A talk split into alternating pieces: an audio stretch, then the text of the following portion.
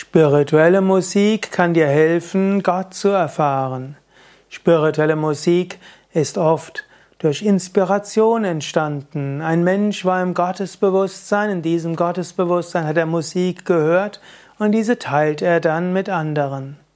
Ein spiritueller Komponist wird, bevor er neue Musik schreibt, erst meditieren, sich mit Gott verbinden, um Inspiration bitten.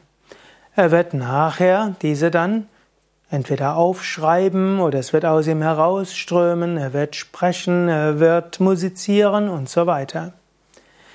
Wenn du dann diese spirituelle Musik hörst, wirst auch du in einen spirituellen Zustand hineingebracht. Wenn du also wissen willst, ob eine bestimmte Musik spirituelle Musik ist, dann schaue dir den Komponisten an. Wird dieser Komponist, dieser Kom oder diese Komponistin war sie wirklich eine spirituell Praktizierende? Hat sie Gott erfahren? Und auch der Musiker, erfährt er Gott? Es gibt auch spirituelle Musik von Nicht-Vollkommenen. Manche Menschen haben die Fähigkeit, in bestimmten Momenten ins Göttliche einzutauchen und in anderen Momenten auch in Verzweiflung zu sein. Auch das gibt's. Aber die wirklich reinste spirituelle Musik wurde geschrieben und komponiert von Menschen, die die Vollkommenheit, die Erleuchtung erlangt haben. Wenn du Musik anhörst, achte darauf, dass es spirituelle Musik ist. Musik ist eine sehr machtvolle Weise, Emotionen, Gefühle und Bewusstseinszustände hervorzurufen.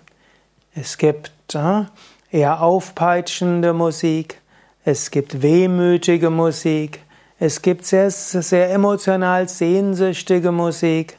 Es gibt traurige Musik und so weiter. Für einen spirituellen Aspiranten ist spirituelle Musik am wichtigsten.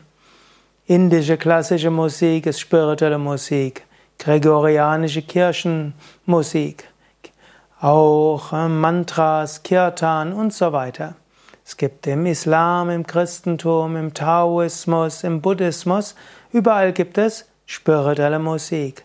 Nutze diese und verschwende nicht deine Zeit mit weltlicher Musik, sehnsüchtig romantischer Musik oder wehmütiger Musik.